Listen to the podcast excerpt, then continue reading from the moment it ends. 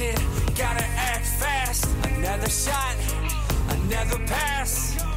From the top of the key, you wanna hear that mesh?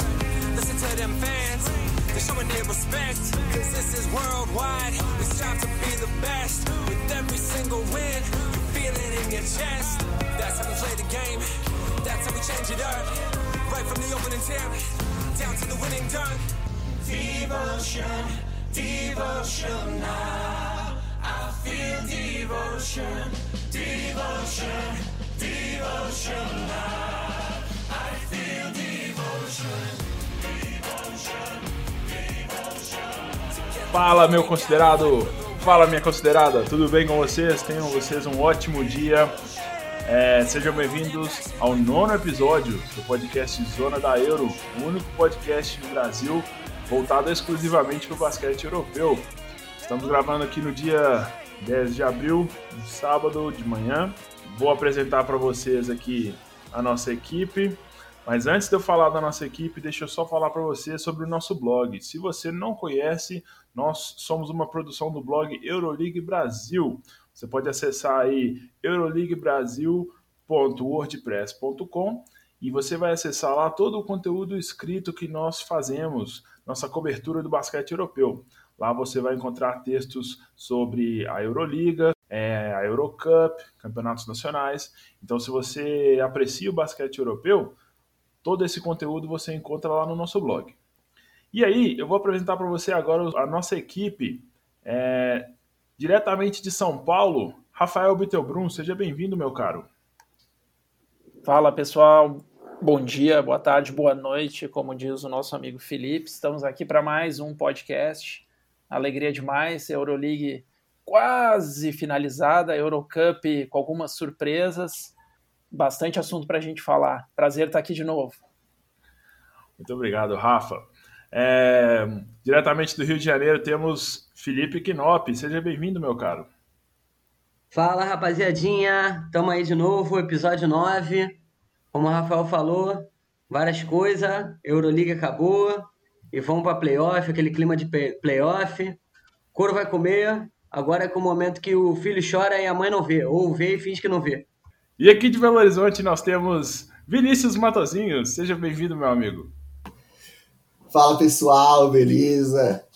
A, a Euroliga tá, tá chegando ao fim da sua temporada regular, a Eurocup tá quase acabando, mas nosso podcast só está começando. Vamos é, dar muita notícia aí, vamos rir muito e zicar aí essa parte final da Euroliga, que com certeza a gente vai errar tudo. Se bobear, nem o time que, tá, que a gente vai escolher vai ser o campeão. é isso aí. E eu não tinha me apresentado antes, meu nome é Thierry Rabelo, eu sou o apresentador aqui uh, do nosso podcast. Então hoje, pessoal, nós preparamos muita coisa legal para vocês. Hoje nós vamos começar falando sobre as ligas domésticas, igual nós fizemos na semana passada.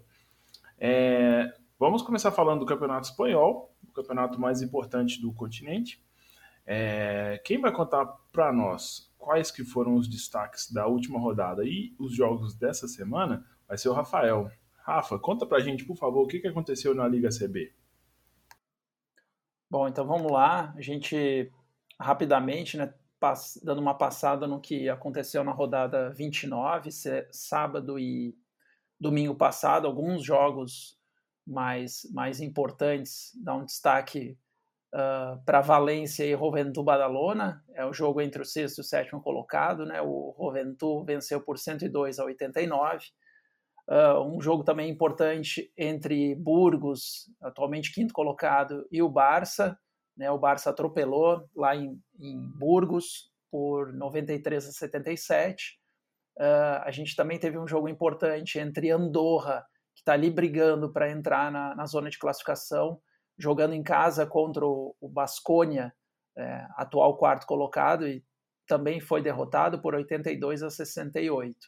E um outro jogo que eu queria dar destaque entre Gran Canária, jogando em casa, né, que venceu o Saragossa por 84 a 76.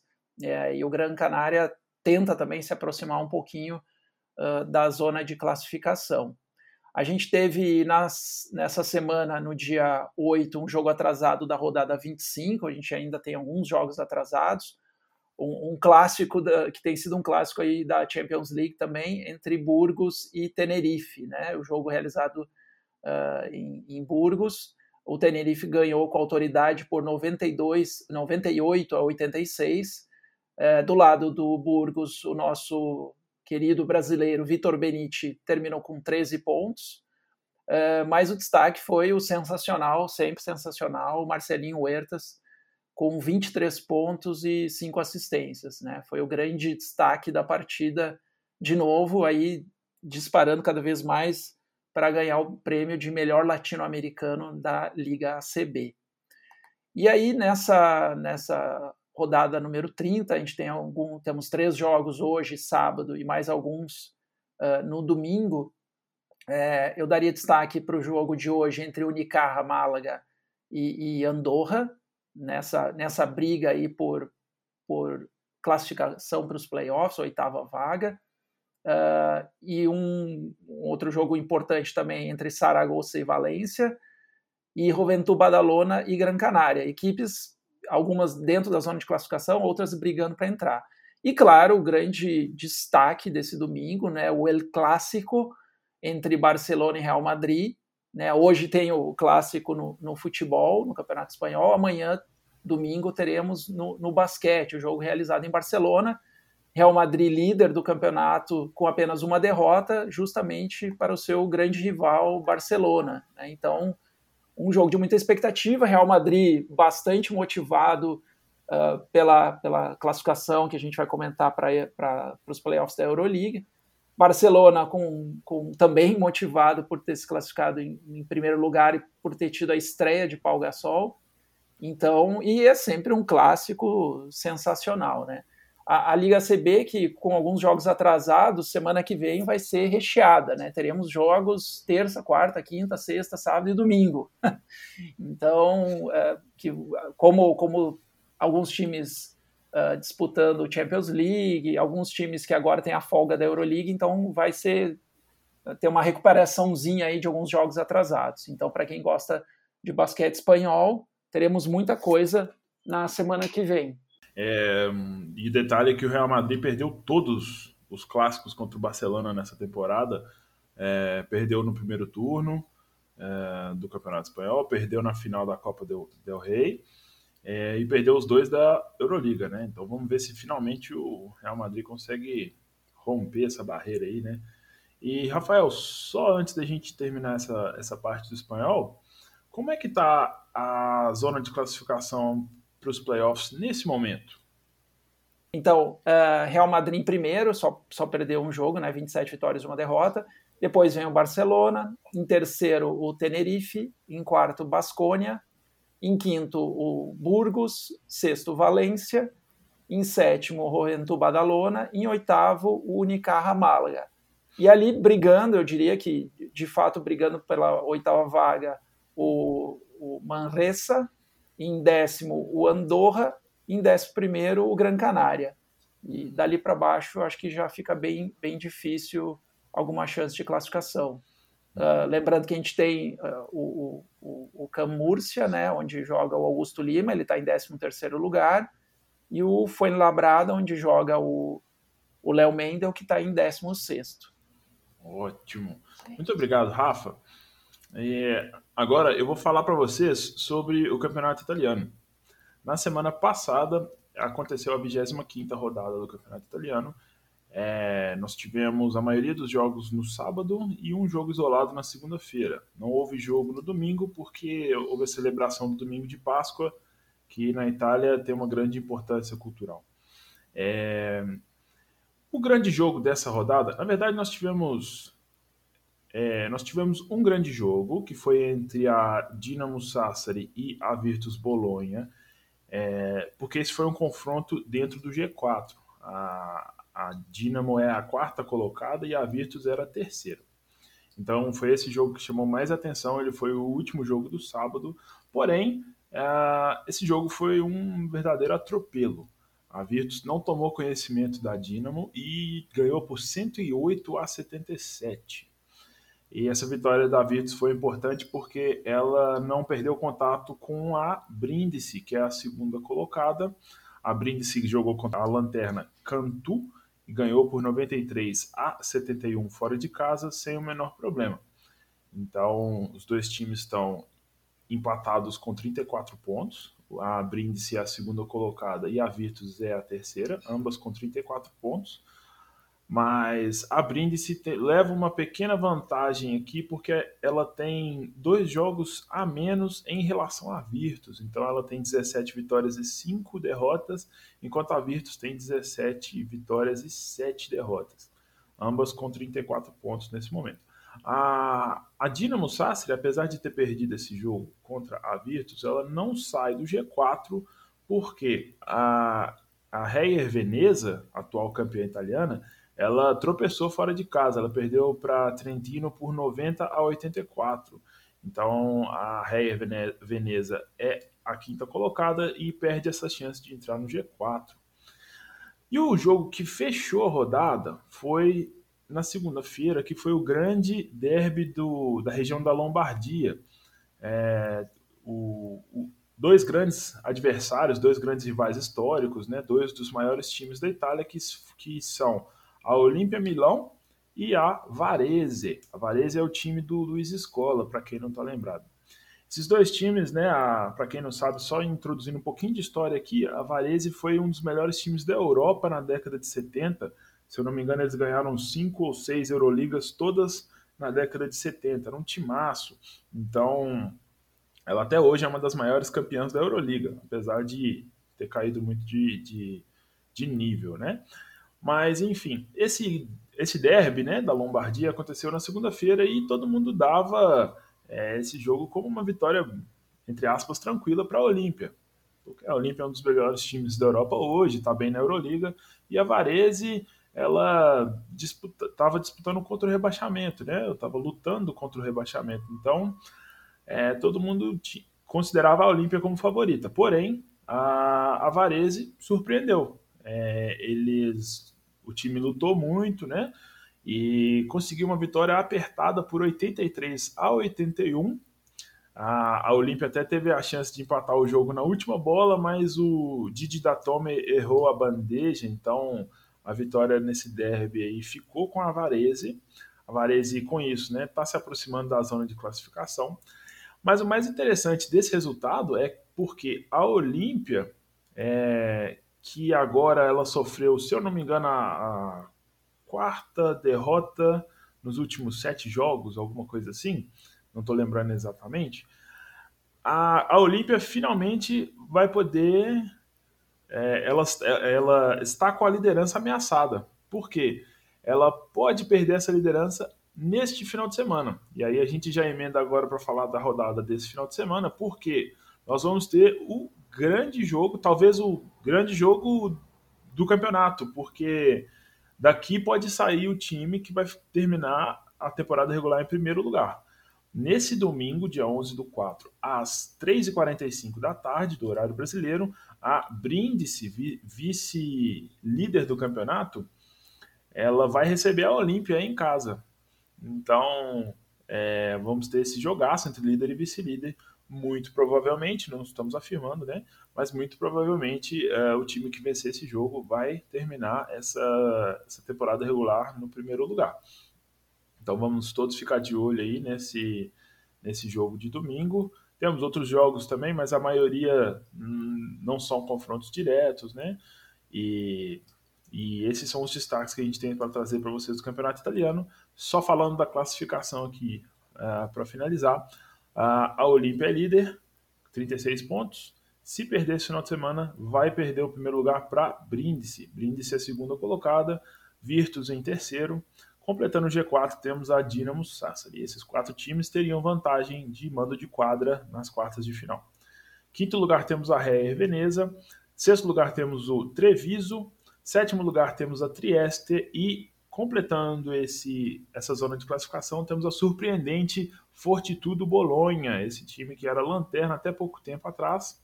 E não sei se vocês viram esse caso, mas o presidente congelou o pagamento dos jogadores em cobrança deles, assim, vocês estão deixando o time na lanterna, então eu vou, eu vou congelar o salário de vocês. Então os jogadores estão sem receber salário e ainda estão ganhando jogos, né? Salafrário, que salafrário, aí que absurdo. Aí sim, aí sim. Parece o Brasil. Direitos trabalhistas, cadê? Vamos fazer uma greve, jogadores. Você é jogador, você ia jogar com raça para ganhar jogo pra um cara desse? Eu não. eu ia dar um soco na cara dele. Mas parece que tá dando resultado, né? Porque desde então a, a Fortitudo ganhou uns. ganhou dois ou três jogos, se eu não me engano. Agora nós vamos falar da Liga VTB. É, como nós explicamos na semana passada, é aquela liga que tenta replicar o campeonato soviético, né? Com vários países da ex-União Soviética. Quem vai falar sobre ela pra gente é o Vinícius. Fala pra gente, Vinição. É isso aí então, pessoal. Vamos lá. Então, nessa semana da VTB, o que eu posso dar de destaque foi o clássico entre o Zenit e o CSK, que rolou lá em São Petersburgo. O Zenit conseguiu sair vitorioso por 81 a 77. Eu pude assistir um pouquinho do jogo e eu vi o, o ala pivô Will Thomas, ele jogou muito, destruiu o jogo. Ele fez 18 pontos, pegou 8 rebotes e basicamente o Zenit, ele desde o começo do jogo, ele soube administrar bem a vitória. O, o CSK não conseguiu ficar na frente do placar em nenhum momento do jogo. E a maior diferença no, no jogo foi do Zenit, que chegou a, a ficar na frente por 18 pontos. Então, não deu para o CSKA e o Zenit, é, mesmo com duas rodadas de antecedência, já garantiu a, a, a primeira colocação da temporada regular. É, falando da zona de classificação, é, o G4 ele tá, tá, tem algo interessante. O Zenit já, já, já garantiu a, a, liderança com 19 vitórias, mas ainda o G4 está um pouco indefinido, porque com essa derrota do CSK, o Unix Kazan ele assumiu a, a segunda colocação. Mas está todo mundo empatado, até o Locomotive que está em quarto. Então tem o, Unix em segundo, o CSK em terceiro e o Locomotive ali em quarto com todo mundo com desses três, né, com, com 15 vitórias. Então, na, nas próximas rodadas aí, a gente vai saber quem, quem, quem qual posição que eles vão ficar no, no G4. E os jogos que eu daria destaque para essa próxima semana seriam um confronto direto pela classificação, porque ainda faltam duas vagas, como eu tinha falado semana passada. Né? Tá entre o, o Kink, que está em sétimo, o Parma e o Avitodor ali em nono.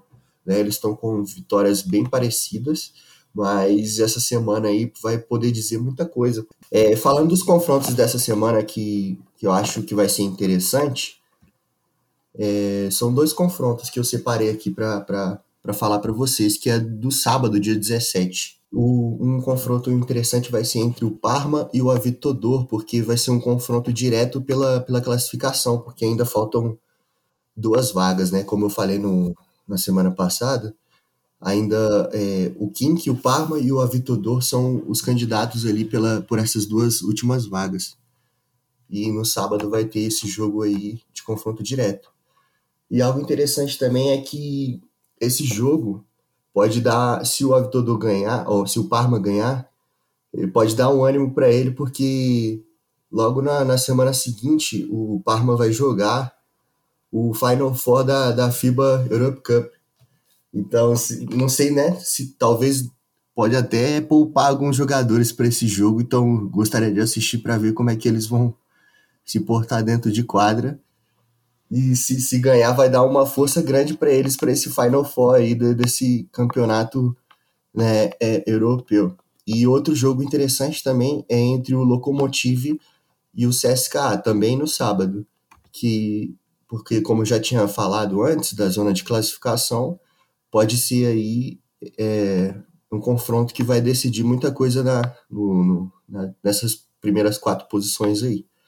Então são esses dois jogos que eu gostaria de separar que vocês pudessem assistir essa semana, que, que com certeza vão ser jogões. Então fiquem ligados na, no site da VTB, eles sempre colocam jogos de graça, pelo menos um, no site oficial mesmo. Então sempre, eu não sei quais dias que, que eles disponibilizam, não sei se é aleatório, mas sempre entrem quando tiverem tiver jogos para ver que às vezes eles disponibilizam lá de graça no, no, próprio site mesmo. e vocês têm a chance de, de assistir esse campeonato que é sensacional. Muito obrigado, Vinícius. Bacana demais. É, eu vou dar uma passadinha rápida agora pelo campeonato grego. O campeonato grego, como a gente falou na semana passada, é, ele já está na. Ele teve a vigésima rodada na semana passada. É, campeonato grego ele está reduzido, então ele só tem 22 rodadas nessa temporada regular. Ou seja, já estamos chegando na, nos finalmente. Na semana passada nós tivemos a vigésima rodada, foi dela que a gente falou no, no podcast.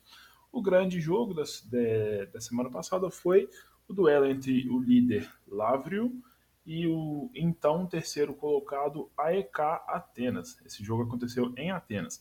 Mas é, o Lavrio não se intimidou e conseguiu derrotar o AEK. Ganhou por 97 a 94 e o Lavrio deu uma disparada boa agora na liderança. É, foi esse o grande jogo da rodada passada. Além dele, a gente também teve um confronto importante para o G4, que foi é, o jogo entre Peristeri e Prometeias, Prometeias Patras, dois times em competições europeias nessa temporada. O Prometeias conseguiu vencer fora de casa por 73 a 70 e acontece que o Prometeias tem muitos jogos a menos, então ele ainda não está não, não tá muito alto na tabela, mas pela campanha deles, você vê que o time já está no caminho certo para entrar e ficar no G4. É, outro jogo que eu daria um destaque foi entre Pauk e Iônicos. O Pauk também está numa subida é, legal, está disputando para entrar nesse G4. Vai ser interessante ver o que vai acontecer nesse final de semana e no próximo para essa definição. O Panathinaikos não jogou, nós informamos também no último episódio que o, o Panathinaikos não iria jogar porque o Iraklis, o adversário, é, passou por um surto de Covid. Então, uh, o Panathinaikos, que já tinha alguns jogos a menos, vai ter mais um. É, e quando todos esses jogos atrasados forem realizados, uh, o Panathinaikos ele vai ter a chance, é, vai depender só de si para assumir o primeiro lugar. Daqui a pouquinho eu vou falar sobre a classificação. Durante a semana, no meio da semana, nós tivemos um jogo remarcado lá da 18ª rodada, que foi entre Colossus e Prometeias. Estou falando desse jogo porque tem o Prometeias e o Prometeias conseguiu mais uma vitória. É, ganhou fora de casa por 84 a 79. Com isso, a classificação, eu vou falar da classificação primeiro, depois eu falo da, da rodada desse final de semana. Lavrio segue na liderança, 34 pontos. O EK está em segundo, ganhou um ponto pela derrota na semana passada, 33. O Panathinaikos em terceiro, com 32 pontos. E o Prometeias completa o G4. O Prometeias que a gente falou, ele estava... Antes da semana passada, se eu não me engano, ele estava em sétimo ou alguma coisa, e agora já chegou em quarto lugar com esses dois jogos realizados. O Prometeias tem 31. Completando a zona de classificação, oito times vão para os playoffs. O Peristeri caiu para o quinto lugar, é, o Pauk está em sexto, é, com 30 pontos, mesma pontuação do Peristeri, também tem 30. O Colossus está em sétimo, com 27. E é, completando aqui o, esse, essa zona de classificação, nós temos o Ionicos com 27 pontos. Falando da rodada desse final de semana, nós estamos, já está até acontecendo enquanto nós conversamos aqui, é a 21 rodada, acontece de maneira completa nesse final de semana. Aqui nós temos três jogos no sábado, três jogos no domingo. É, o grande jogo dessa rodada vai ser Panathinaikos e Lavrio. Né? O Panathinaikos terceiro e o Lavrio líder. É, esse jogo acontece em Atenas e confronto direto, né? Pode ser bem decisivo para ver quem, quem termina essa temporada regular no uh, primeiro lugar. Temos também o confronto entre Pauk e Peristeri, né, que são o Pauk em sexto e o Peristeri em quinto. O time que vencer vai terminar na quinta colocação. São esses os principais jogos dessa rodada. Vamos ver o que, que vai acontecer daqui para frente. E para finalizar essa sessão das ligas domésticas, nós vamos passar agora para o Felipe. O Felipe vai contar para a gente sobre a Liga Adriática. Fala mais, Filipão. Então vamos embora, galera, falar dessa liga maravilhosa, a Liga Adriática. Estamos na 25 rodada e acaba na 26, então estamos na penúltima rodada. E quatro, quatro times vão passar para os playoffs, só que seis estão brigando, então tem duas vagas aí abertas, como eu falei no, na semana passada, né? O que teve a mudança que teve aqui é que o Estrela Vermelha pegou a quarta posição do Mega de semana passada. Vou falar dos resultados que aconteceram, porque os jogos foram domingo e a gente grava sábado, então não dava para eu prever. O Estrela Vermelha ganhou do FMP, por isso ganhou a vaga do quarto lugar do Mega, porque o Mega perdeu do Partizan, que pena. Perdeu de 10 pontos Partizan. O Igor Keia, o grande líder, ganhou do Zadar. Zadar. E foi isso. Essas foram as principais da semana passada. Essa semana, os jogos estão concentrados amanhã, domingão. Hoje só tem um jogo, que é Sibona e Zadar não muito importante, porque os dois estão lá embaixo na tabela. O jogo importante desse domingo agora vai ser Estrela Vermelha e Goqueia, quarto lugar contra primeiro lugar. E também tem um jogo importante que é Monar. Monar contra o CD Vita Olímpia. O Monar está em terceiro, o CD Vita está em sexto. Você pensa, porra, muito longe. Não. Se o Monar perder, filho, aí já era, vai cair para quinto. E o CD Vita pode pegar esse quarto lugar. Então tá tudo muito embolado. É, né, na Liga Adriática, né, por causa do Covid, quarentena, temos alguns jogos que estão sendo remarcados para semana que vem. Tem o jogo da 23 rodada, 24 Então tem jogo ainda que pode mudar essa tabela. Os jogos vão do dia 16 até o dia 20 de agora, né? 16, então abrindo o calendário. É sabadão, sexta que vem. Então vai ter muito jogo remarcado e a gente vai ter umas mudanças aí na, na, nessa tabela, nessas quatro posições. Eu acho que se mantém ainda com o Igor Kebo, do que passou também, o time deu uma embalada, mesmo sendo eliminado da Eurocup, o time tá, tá bem na, na Liga Adriática. E vai manter, eu acho que Igor Kebo, do que de primeiro e segundo. A briga mesmo é terceiro e quarto lugar, que quando vai comer, vai ficar até a última rodada, jogos remarcados e isso tudo vai, vai mudar com o tempo. E da Liga Adriática é isso. Para dar uma pincelada rápida, a última, a última rodada vai ser toda domingo jogada num dia só, vai ser dia 24. Então, sábado que que vem, dia 24, sabadão, a gente vai estar tá gravando e o pau vai estar comendo, porque vai ser a última rodada e tudo pode acontecer. Você falou que que vem? Que que vem? O que, que é isso? Sábado que vem é dia 17. Sábado que que vem é dia 24. Jesus! É, São variações da língua portuguesa. Eu nunca tinha visto isso, não, mas tudo bem. Talvez eu tenha inventado, talvez seja uma coisa aqui do subúrbio carioca. Tá ótimo, tá ótimo. Muito obrigado, viu, Felipe? Nada. É, nós vamos continuar nessa, nessa cobertura, ainda mais assim que a Euroliga acabar, né, nós vamos dar um foco bem grande nas ligas domésticas. Então é isso, pessoal. Hoje nós encerramos essa parte das ligas domésticas. Agora nós vamos falar sobre as duas é, competições europeias secundárias. Né? A gente é, vai falar da Euroliga mais para o final. E agora nós vamos falar sobre a Eurocup e depois dar uma pincelada também no que está acontecendo na Basketball Champions League. Quem vai falar do que está rolando na Eurocup é o nosso especialista. Rafael, conta pra gente como é que foi esse início da fase de semifinais. Então vamos falar de Eurocup, né? As semifinais rolaram essa semana. Uh, jogos, os jogos número 1 um na terça, os jogos número 2 ontem, na, na sexta-feira. E para alegria de muitos, né? A Virtus finalmente perdeu. É, me derrubou, né? Finalmente, era possível, provou é, que era possível. A maldição do Thierry foi pesada. Caramba, 19 jogos invicta na competição, né? Óbvio que o meu palpite, né, que se eu soubesse tudo exatamente, eu teria apostado e eu estaria ganhando dinheiro, de fato, né? Mas como são palpites, o palpite foi arriscado, né? Porque eu, eu estaria dizendo que ela jogaria 22 jogos e ganharia os 22. Mas quase ganhou, né? No final quase ganhou ontem. Uh, vou falar isso brevemente. Mas vamos falar primeiro da semifinal A, né, entre Mônaco e Gran Canária.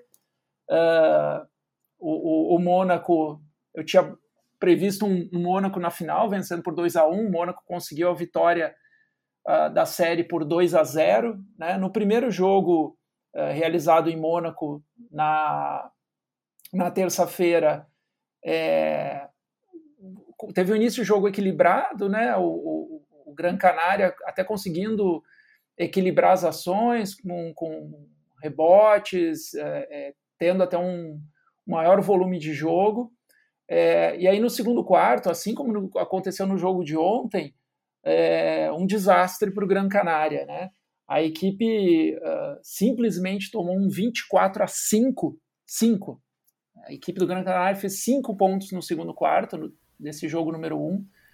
É, o aproveitamento abaixo de 20% nos dois pontos, 0 de 6 nos três pontos. É, o, o, time francês daí começando já a dominar mais os rebotes. É, assim, foi um desastre, né? E aí a equipe da casa, o Mônaco, abriu 18 de vantagem. Uh, na volta do intervalo, o técnico, uh, o, o Porfi Fisac, parece que deu uma sacudida grande na equipe espanhola.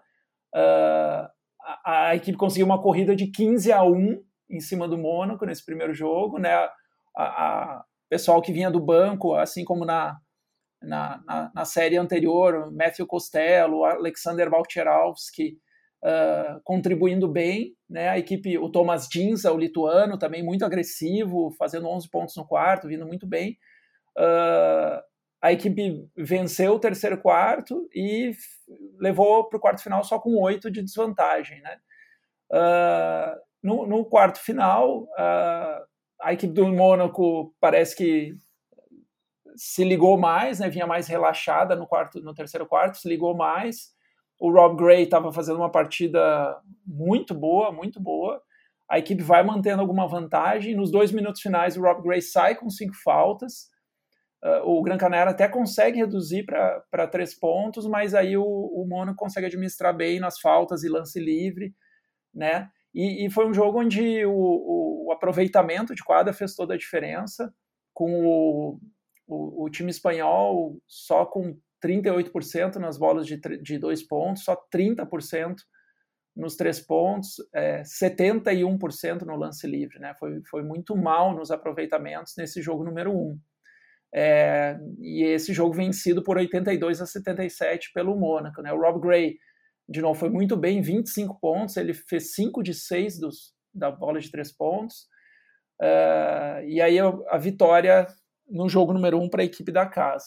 No jogo número dois, ontem, né, é, na sexta-feira em Gran Canária, é, de novo a gente teve um cenário muito parecido com a partida número um. Primeiro quarto mais equilibrado, só que daí as equipes tentando mais o jogo interno, jogo de garrafão, uh, o, o D-Boss o Marcos Knight puxando um pouco mais o, o a equipe do Mônaco, uh, o, o Gran Canária uh, bem no garrafão com, com o Stevic e, e, depois no final do quarto algumas bolas boas do, do Stanley Okoye. A equipe acabou com cinco pontos de frente. E aí, assim como na partida número um, no segundo quarto, um apagão da equipe do Gran Canária. Né? O início até começou equilibrado e a equipe francesa depois fez um 18 a 0 na equipe do Gran Canária, né? abriu 13 de vantagem o, o Jalil O'Brien muito bem no, no quarto, contribuindo com oito pontos. O, o Matias Lessor, assim como no jogo número um, não, não, não via bem na partida, não, não estava bem na partida. É, de novo, aproveitamento do Gran Canária péssimo, né? errando tudo do perímetro, uh, volume de jogo baixo, muito desperdício de bola. É, colocaram mais a equipe do Mônaco na linha do, do lance livre.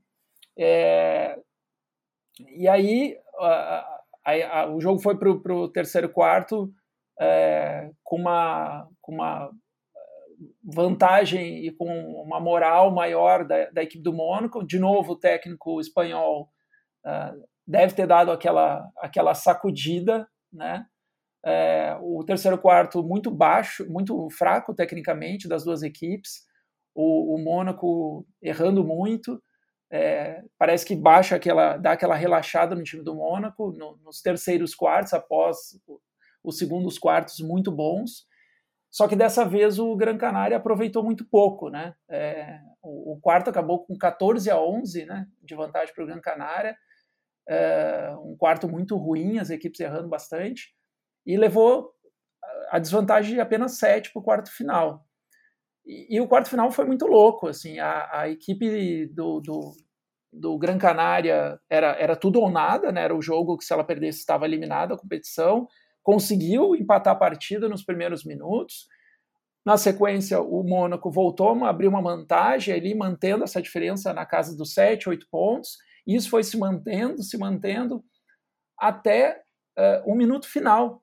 Né? No último minuto, estava 74 a 66 para a equipe do Mônaco.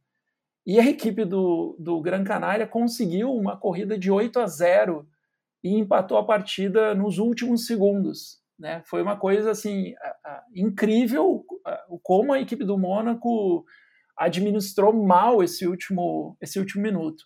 Só que daí mais incrível ainda, faltando cerca de 5 segundos para o final, poste de bola do, do Mônaco, bola na mão do Rob Gray, que não vinha fazer uma boa partida, o, o John Shurna só deu uma encostadinha, nem o braço levantou, ele arremessou no estouro do cronômetro e sexta, ponto, fim de, fim de partida, classificação para a final do Mônaco, 76 a 74.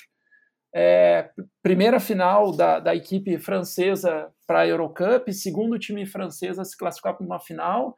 O Strasbourg tinha ido para a final em 2015-16, perdeu para o Galatasaray. É, então, é, assim, o Mônaco, eu diria que já na, na série contra o Budućnost e agora na série contra o Gran Canária, é, é, não fez grandes partidas, né? mas teve sempre aí um suporte dos seus, do seu trio de armadores, né? Seja o Rob Gray uh, no, nos jogos anteriores e ontem matando a bola adesiva, ontem o D-Boss fez um, um, bom jogo, uh, Jalil O'Brien um bom jogo, é, e a, a, defesa do Mônaco, apesar de ser um time menor do que os outros do que os outros times, ele, a defesa é, é uma defesa muito boa. Era é, melhor da, da liga, não é? O, chegou a ser melhor da liga é. na temporada regular, né? Já no top 16 já, já não era mais a melhor da liga. O, o, o Unix Kazan é, já se posicionou como uma das melhores da liga. É, mas sim, é uma defesa muito forte, né? O, o problema é que eu vejo que é, muitas vezes eles insistem muito nessas bolas de três pontos que, que não caem, alguns ataques forçados, e é, e, e, às vezes eles têm condições de, de, abrir boas vantagens nas partidas por causa da defesa e não conseguem manter, né? É, então estão na final da Eurocup aguardando o, o, o vencedor da, da série número a, a, semifinal B, vamos chamar assim, entre a Virtus Bolonha e o Unix Kazan, né? Que assim, não vou dizer que surpreendeu ela estar em um a um, né? Mas obviamente que a gente vendo a Virtus ganhar 19 jogos em sequência, a gente sempre fica naquela expectativa uh, de mais um bom jogo uh, e vencer mais uma partida, não perder, né? No jogo da terça-feira, a Virtus jogou em casa, é, venceu por 80 a 76. Assim como o primeiro jogo com o Rovento Badalona foi um jogo apertado, uh, foi um jogo uh, em que o Jamar Smith uh, veio muito bem para a partida. A, defesa da Uni, do Unix tentava pressionar e, e, e, tirar as ações, especialmente do Teodosic na partida. A, a, o jogo foi muito equilibrado, assim, toda a partida muito equilibrada. É, no quarto final, é, o jogo empatado em 64 pontos. É, o Teodosic assume o protagonismo da partida, né? É, ele, ele faz no, no, período final 11 pontos e duas assistências é, e acaba comandando essa vitória no jogo número 1. A equipe italiana ela cometeu muitos turnovers, né, muitos erros, 19 na partida, mas ela teve um altíssimo aproveitamento de dois pontos, 67%, né? Muita vantagem nas assistências. Eh, o Teodosic acabou com 27 pontos, 6 rebotes, 5 assistências, né? Um, índice de performance lá, o PIR, de 34. É, o Jamar Smith foi bem, com 22 pontos, mas a equipe italiana saiu com a vitória em casa. No jogo de ontem, uh, só deu o Knicks. Né? O Knicks ele, ele foi muito bem. É, a defesa da equipe russa, né, que contava com a presença da sua torcida né, no, no, no ginásio, como, como as equipes russas como, como tem acontecido, né, a Rússia permitindo o público nos, nos ginásios. É, a equipe russa, eu diria que é, dominou ou, ou, ou, levou o jogo à frente praticamente a partida inteira, né? O, o, a defesa do Knicks era muito melhor que a do, da Virtus uh, e o ataque do, do Knicks dessa vez rodava melhor a bola que nas outras partidas e a defesa da Virtus não conseguia encontrar uma saída para isso. Assim, a gente tinha tanto a Isaiah Canan que eh, vinha péssimo nos aproveitamentos nos outros jogos, matando bola de três, uh, como tinha um, um jogo interno que, que, é muito forte da equipe do Knicks, com Jordan Morgan, uh, também com uh, o Carol White, John Brown, que vem bem do banco. É, teve dessa vez o Jordan Theodore, que é o armador, batendo muita bola para frente e tendo um papel defensivo fundamental, ele e o Canaan também. Então era uma partida que foi sendo dominada pelo Knicks, né? O, o, o técnico italiano Djordjevic enlouquecido no banco, que, com, com, a defesa italiana. O Teodosic numa partida apagada, muito bem marcado, cometendo muito turnover. Uh, foi 0 de 5 na bola de três pontos, forçando alguns arremessos de três pontos, na minha visão. É, e, a, e, aí a única saída que vinha bem era o Bellinelli, né? O Bellinelli veio do banco, começou a matar a bola de três, é, a equipe da, do, do Knicks chegou a, a abrir uma, uma 15 pontos de vantagem, abriu uma boa vantagem durante o jogo. O jogo parecia é, já é, definido para a equipe do Knicks. Uh, só que daí no quarto final a Virtus foi tirando a vantagem, tirando a vantagem, foi conseguindo uh, reduzir a, a diferença. Até chegar no, no minuto final com só dois pontos de vantagem, né? 81 a 79. As duas equipes erram ataques e aí o Teodosic faz uma jogada individual boa, empata a partida. É, uh, e aí, uma jogada, vamos dizer, juvenil né, do, do, do Alessandro Paiola. É, o jogo está empatado. Deixa eu me meter dizer... aqui, deixa eu me meter. Ó, claro. Porque semana passada, você ouvinte, ouviu eu saindo dessa boca aqui que, que fala, essa boca de latrina, elogiando meu querido Padiola, porque ele fez uma partida defensiva maravilhosa, deu sangue, marcou, o time jogou bem pra cacete. E nessa partida agora que o Rafael está comentando, esse jogo 2, puta merda, meu irmão, o empatou, o Teodosic não tava bem, fez o lancezinho dele, matou a bola de dois na tabela. É. Voltou com um minuto de relógio, Teodosic também, nosso querido, fez merda, né? Que ele forçou a bola de três, deu nada. Mas é. voltando, é. aí já foi o. Pegou esse rebote da bola de três do Teodosic, tinha, porra, 50 segundos de relógio, bastante tempo. O cara vai e faz a falta, o Padiola, grande Padiolinha. Queimou, eu ziquei o cara, porra. A culpa foi minha. Você, torcedor da Virtus, pode vir aqui em Realengo me dar uma porrada que a culpa é minha.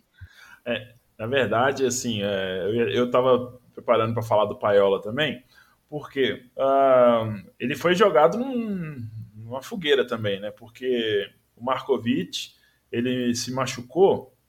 Agora eu só não, eu só não vou me lembrar se foi no, no Campeonato Italiano ou se foi na Eurocup.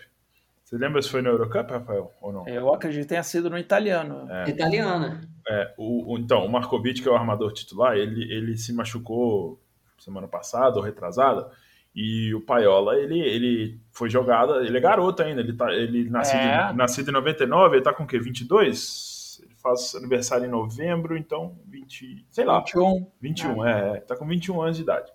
Garoto já tá começando a servir a seleção italiana e tudo mais. Então ele foi jogado numa fogueira. Não, um garoto de 21 anos, ele tá sendo titular nessa. Enquanto o Markovic ele tá se recuperando dessa lesão, né? Ele até veio para o jogo ontem, mas ele. Jogou só no, nove minutos. É, acho, exatamente. Ele, ele, ele veio meio que nessa do, do Paiola não tá fazendo uma partida boa, uhum. a equipe mal na partida, e aí ele veio para o jogo, mas. Uhum. mas é. o, e o ponto que eu queria trazer é a falta que o Markovic faz para esse time, né? É, o, Exato. O Knicks, é, perdão, o jogo 1, né? Eles conseguiram ganhar, mas você percebe a falta que o, que o Markovic faz, porque querendo ou não, a, ele é titular e o Teodosic reserva, mas os dois praticamente jogam juntos quase que o tempo inteiro, né?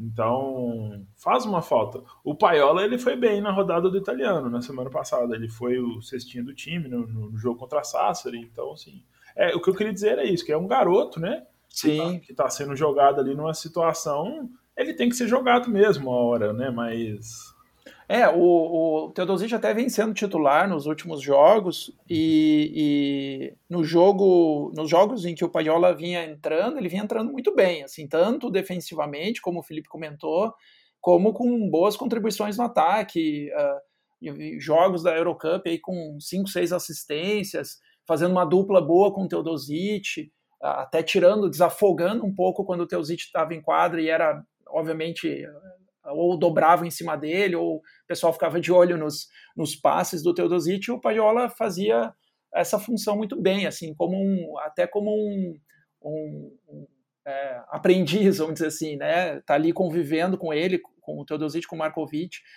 É, e no jogo anterior, uh, uh, que o Felipe comentou, realmente ele foi bem, né? Mas é o que você falou, é um jogo com a, com a defesa do Knicks pressionando muito. Né? Aí você tem dois caras mais experientes, o Jordan Theodore, uh, que não vinha bem nas outras séries, mas ele acabou com o menino ontem na, defensivamente, assim, acabou.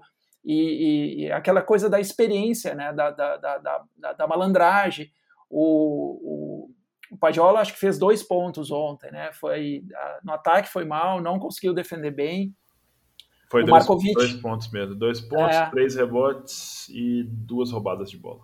É, o, o Markovic veio para o jogo também, até, até conectou umas, uma, uma, outra, uma bola de três, duas bolas de três, enfim, tentando dar um, essa, essa volta para a equipe, assim, para a partida, né? Mas é, concordo, o menino foi jogado o jogo, a torcida, né? Tem toda aquela pressão de de estar de, de, tá jogando pela Virtus e jogo de Eurocup e tudo mais. Mas o Teodosic também não foi bem, assim, apesar de ele ter um número de assistências, ele, ele cometeu alguns erros, é, como o Felipe falou, é, no final do jogo ali era uma bola para que estava dois atrás, né, no momento desse chute de três, eles estavam dois atrás. Ele podia ter trabalhado melhor. Aí o, o, o Knicks foi para ataque, perdeu, aí ele foi de novo e aí foi para dentro, fez uma, uma até uma jogada difícil, assim, quase de costa a bandeja, fez a cesta. É, e aí que eu ia dizer, no final, estava empatado, faltava alguns segundos, e aí o Paiola faz a falta, o jogo está empatado, né? Não, e aí ele faz a falta no Jamar Smith, que é um arremessador, não vinha bem no jogo, mas o cara é sensacional nos lances livres, e não precisava, né? Podia, podia tentar fazer a falta num arremesso, mas deixa os caras do Knicks tentarem a jogada, né? Você voltou para o jogo, né? Você voltou para o jogo, a pressão está em cima do Knicks, eles que se perderem estão fora da competição. E aí o moleque faz, faz, tenta roubar a bola, faz uma falta bem é, juvenil mesmo. É, o Jamar Smith vai para o arremesso, mata os dois lances livres no, no, na, na, jogada seguinte. É, o Belinetti comete o erro, mas assim foi um passe muito difícil do Teodosic, uma bola difícil de dominar, não dá nem para culpar o, o Bellinelli pela jogada. Não dá pra e culpar porque ele que ressuscitou o time também, né? O cara, não, porra, Bellinelli, Bellinelli é, subiu o, a ladeira. É, os caras sacaram assim, é o seguinte, no, no, no, último quarto é defesa e bola no Bellinelli, defesa é, e bola no é, Bellinelli. Bola de três, bola de dois. E, e, e tava funcionando, assim, ah. o cara tava metendo bola de três, tomando falta, ele fez 33 pontos no jogo, né, o Bellinelli. Rato demais. É, e assim, o, a Virtus podia ter ganho, né? Podia ter ganho, uh, podia ter trabalhado esses últimos ataques melhor, mas a Unix acabou com essa invencibilidade de 19 jogos na competição. É, mérito total para a defesa do Knicks, assim, sensacional a, a, a defesa da, da equipe. É, conseguiram 17 rebotes ofensivos, 7 roubos de bola, só tiveram oito turnovers, assim, cuidaram muito bem da, da, da bola, né? É, o, o, o, time do o time italiano cometendo muitos turnovers, não conseguia ter roubo de bola. O primeiro roubo de bola da Virtus foi acontecer no último quarto. Assim, eles passaram três quartos sem conseguir roubar nenhuma bola da equipe da, do, do Knicks. Então, o Isaiah Canan acabou bem com 19 pontos, né, 8 rebotes, o Jordan Theodore 15 pontos, 5 rebotes, 6 assistências. É... E agora, quarta-feira que vem, é... o jogo de, se eu não me engano, quarta-feira que vem. Sim, quarta, quarta-feira. uhum. é o jogo número 3 em Bolonha, né? É assim, tem dois aspectos aí para analisar, né? Um, a Virtus está pressionada, né? Perdeu o primeiro jogo. É, por outro lado, é melhor que ela tenha perdido agora do que ter perdido é, o jogo, um jogo decisivo, né? É, eu acho que, os, que tem muita coisa que eles podem corrigir, né? Para a partida número 3. Ainda acredito que a Virtus obviamente passe para essa, essa final contra o Mônaco, mas é, o Knicks fez, a, fez uma, uma lição de casa certinha, assim, a, a, defesa, que é o que eu tinha comentado, por exemplo, do jogo número 3 contra o Lokomotiv, que é o que precisava entrar em ação e entrou, é, é o, é o grande carro-chefe do Knicks. Então, se essa defesa funcionar como funcionou nesse jogo número 2, é, complica para Virtus Bolonha. E eu ia até comentar exatamente essa questão do o esporte, né, cara? Ele tem algumas, vamos chamar de injustiças, que às vezes é bem, são bem chatas de aceitar, né? Então, a gente está olhando agora para o time da Virtus, que, cara, ganhou 19 jogos seguidos, né? E está correndo risco de é, ficar fora dessa final. E é. a, a, gente tinha comentado, né, que não, eu, eu, ainda pelo menos não vi nada oficial, mas tudo que é tem os rumores extraoficiais estão dizendo que os dois finalistas da Eurocup vão para a Euroliga. Então eu já vi os é, é, é assim é oficial. É oficial, na, né? Na temporada 18/19 eu estava lendo isso de, das fontes oficiais. Eles definiram, mas aí não foi colocado em prática por causa da pandemia, uh, que os, o campeão e o vice da Eurocup iriam para a próxima temporada da Euroleague, a menos que o atual uh, time representante da Eurocup na Euroleague atual fosse para os playoffs. Aí só um iria. Hum. Então o que acontece? Se o Zenit ganhar o jogo segunda-feira, uh, ele se classifica e o Valência cai fora, o Mônaco já está na Euroleague do ano que vem. Uhum. Isso já é uma certeza. Uhum. É, e aí uh, ficaria a segunda vaga para ou o Virtus ou o Knicks Kazan. É, e o que acontece, por exemplo, se os dois times da Eurocup forem para playoffs em alguma temporada? O mais bem colocado mantém a sua vaga, o, a segunda vaga vem do, só do campeão daí na temporada seguinte. Hum, entendi. Obrigado, viu, Rafa? É, isso já é oficial, eu vi pelo site da comunicado do site da, da Euroliga e, e então é, o Mônaco também está torcendo pelo Zenit vencer, porque é. ele pode assegurar uma vaga na Euroleague do ano que vem é, com essa vitória do Zenit. Mas voltando ao que eu estava falando, é, olha que coisa terrível seria isso, né? De injustiça.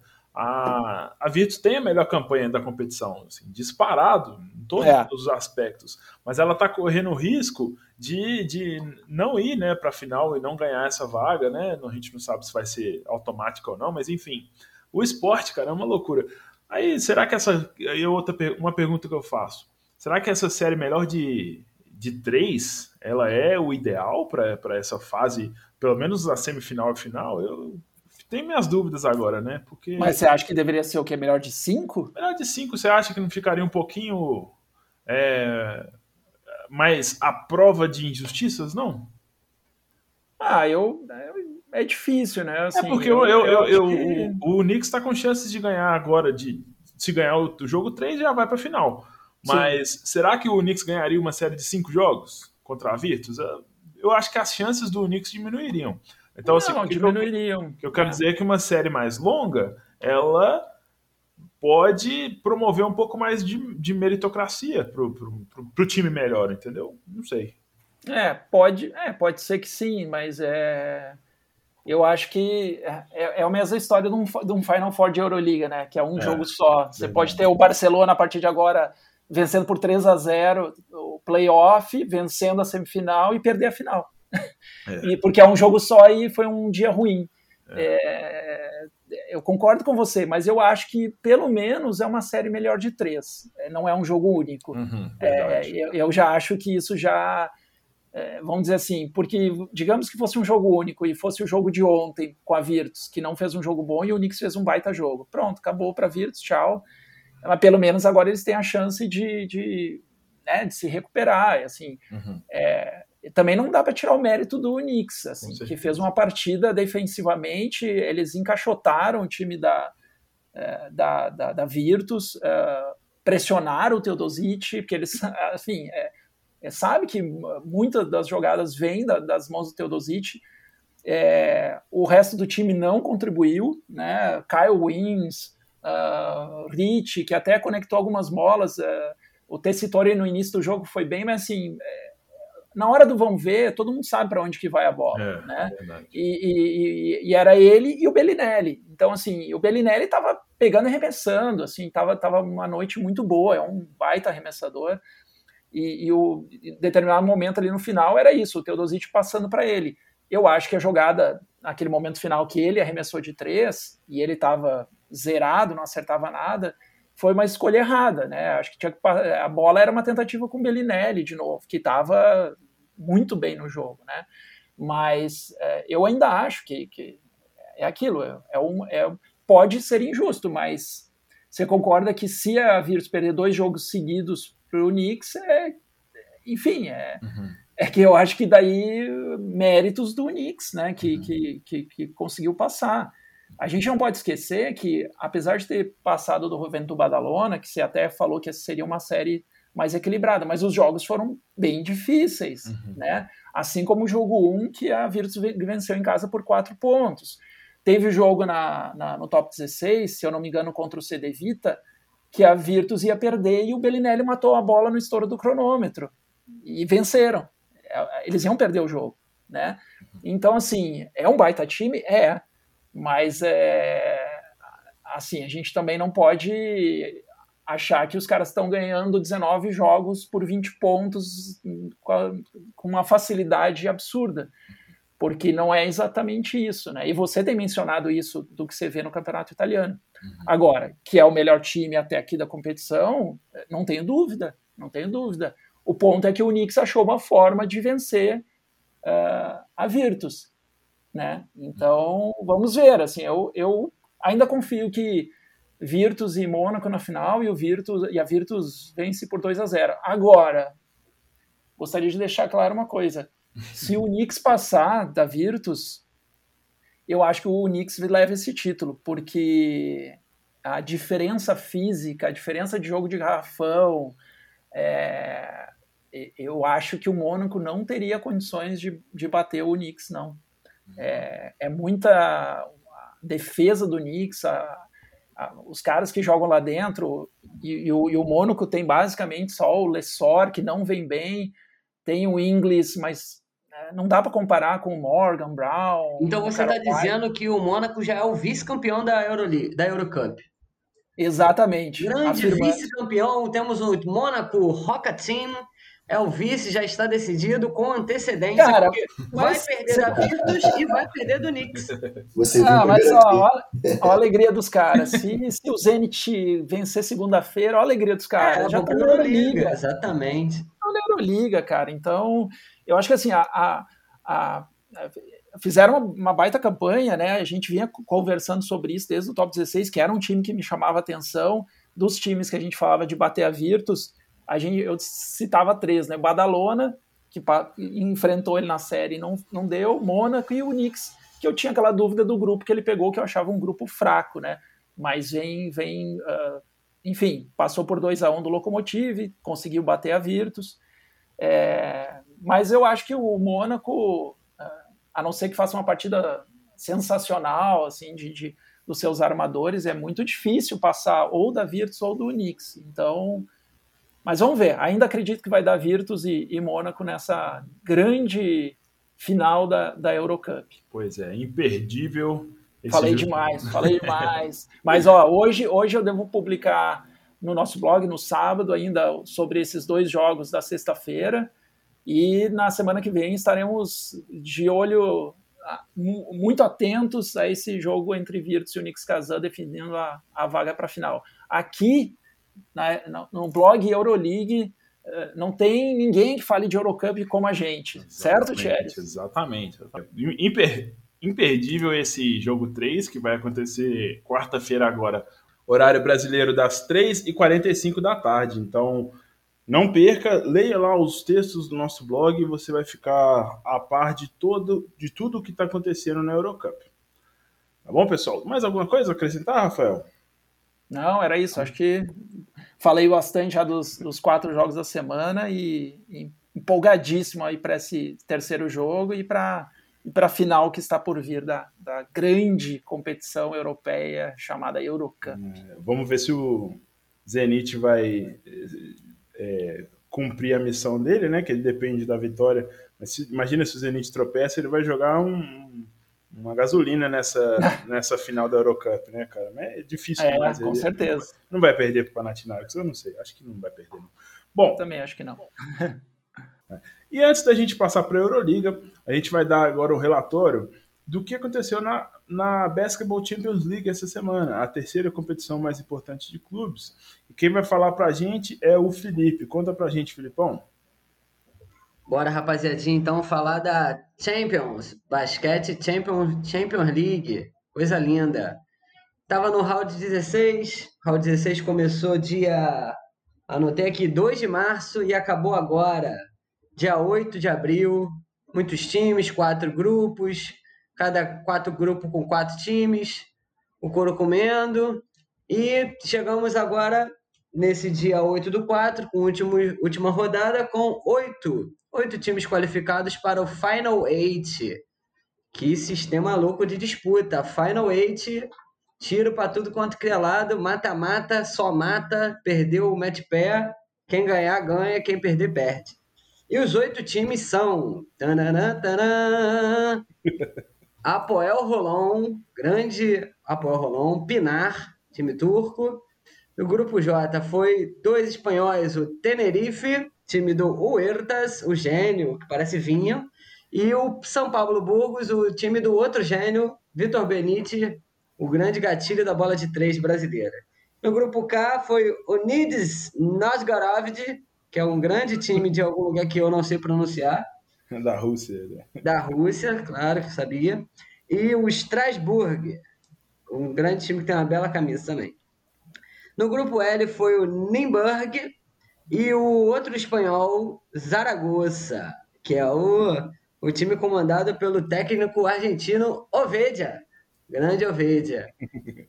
E aí, esse, esse Final Eight vai começar no dia 5 de maio ao dia 9 de maio. Então, tiro curto, esses oito times jogando um contra o outro até ver quem vai ser o campeão. Quem é o favorito dessa bagaça?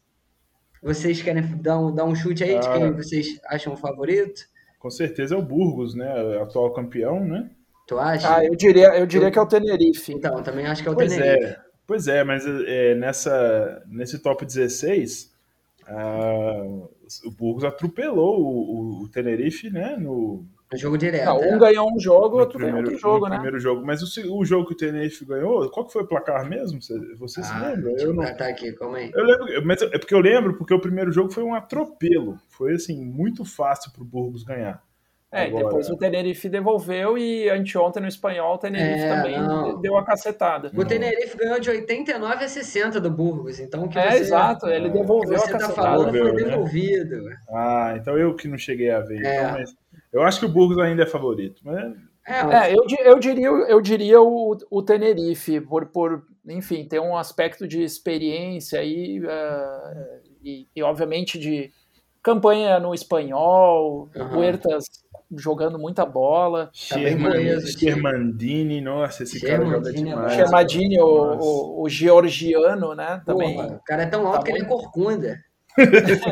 ele tem que se abaixar para enterrar. Tem que se abaixar, o cara é brabo mesmo. Então é, é isso. Então, é, só, só complementando, Fala Felipe. Aí Champions aí. no, na sexta-feira que vem, dia 16, é, ocorre o sorteio, né? Ah, do, sim, das chaves, porque das quartas de final, que, que vão ocorrer dia 5 e 6 de maio, entre os primeiros versus os segundos colocados, né? Então, e aí depois seguindo a série para semifinais dia 7 e a grande final no dia 9 de maio. É isso aí. Legal demais. Obrigado. Aí eu só queria comentar que lá atrás eh, os caras pediram pizza, Ah, é, porque eu- sua, os seus Porque- previsões. Previsões dos mestres dos magos caíram por E, terra. e aí, e aí nada como, né, numa Eurocup que eu tenho assistido todos os jogos e na Champions, infelizmente, eu não consigo acompanhar eh, da, com a mesma, da mesma forma os jogos. Eh, então é, é mais, é mais difícil, né? Mas eu apostei antes da primeira rodada desses playoffs quais eram os oito que chegariam no Final Eight. Então eu vou ser justo aqui vou dizer que eu só acertei cinco, né? Então os times turcos me, me, me quebraram, né? Na, na, na chave, na primeira chave lá, o Pinar turco passou, mas o Tofas eh, ficou em último no grupo, né? Foi uma decepção eh, total. E na chave seguinte, Burgos e Tenerife, ok, né? esse não tinha muito mistério. Ah, na outra chave, eh, o AEK. Pô, o AEK, cara. Mas aí tem de- aquela questão do- dos salários, né? Eu comentei na semana passada. É, então, É, aí sim. quando lá atrás, quando eu apostei, eu não sabia que tem eu não sabia dos salários, né? Pô, Crise um time cheio, cheio de medalhão, os caras até começaram os primeiros jogos bem e aí perderam Mas foi estilo, foi tipo Cruzeiro em 2019. O salário atrasou, os caras pararam de É. jogar. Aí, mas é engraçado, no último jogo eles ganharam do líder da chave, do Nizhny Novgorod da Rússia, eles, eles venceram a partida. Já né? estava eliminado. é. É, mas enfim, aí o AEK caiu fora e o Turk Telecom, que eu tinha apostado nos dois, eu errei os dois, né? Os dois times ficaram fora, o Strasbourg, que se recuperou, que começou mal, entrou na última rodada, ganhando do Turk Telecom, e, e o Nizhny Novgorod. E na chave, na última chave, é, entrou os dois times que eu tinha apostado, né? O Saragossa e o Era Nimburg da República Tcheca. O Broz e Bamberg, que até o Thierry comentou, eu, eu não tinha apostado, apesar das, da campanha invicta na primeira fase, ah, eu achei a, a chave deles relativamente fácil e a equipe tá mal no campeonato alemão, né? Mal, assim, tá em oitavo lugar, se eu não me engano, no momento, brigando ali para não cair fora da zona de classificação. Então, e aí o Saragossa, com, com, com o nosso técnico Oveja, né, treinando a equipe, um- uma equipe vem é, uma equipe média no Campeonato Espanhol, e o Nimbur, que tem alguns destaques também, então foi uma aposta, né? Mas eu creio que a grande surpresa desse, na minha visão, né, a grande surpresa dessa desse Final Eight, na minha humilde opinião, é o time de Israel, né? O Rapoel Rolon, Rafael Rolon, é. ah, que se classificou em, em Primeiro. lugar no grupo, né? E, e- e, assim foi foi realmente para mim, né? Que não sou um, um grande, eu não acompanho de perto o campeonato israelense, né? Ninguém Então- acompanha, só os, só os israelenses. Então, para mim foi uma surpresa, mas, é, mas muito legal. É uma competição, assim como a Eurocup, basquete. Tem gente que não gosta, né, Felipe? Que quando você posta lá, vira as costas. Mas assim, ou o cara gosta de basquete, ou o cara gosta de basquete, meu. Na minha visão é isso. E E- não é um basquete, é um basquete de alto nível, né? Você tem grandes equipes jogando. E vale É. lembrar. é, tem desculpa, Rafa, pode. Claro, não, vai lá, É. vai lá. E vale lembrar que a, a Basketball Champions League, só introduzindo um contexto aqui, ela é uma competição que está sendo, que foi criada pela FIBA para bater de frente com a Euroliga, porque a FIBA ela tem um racha com, com a atual administração da Euroliga. E, e a FIBA ela está investindo muito na, na, na Champions League. Então a premiação para o campeão da Champions League ela é maior do que para o campeão da Eurocup financeiramente. Ah, É. sensacional. Agora eu não lembro se é maior do que a da, Euro, da Euroliga, acho que não, Deve ser mas, não. mas com certeza que ela, até pouco tempo atrás, né, não estou com esse dado aqui na minha frente, mas certeza que ela é maior que a da Eurocup.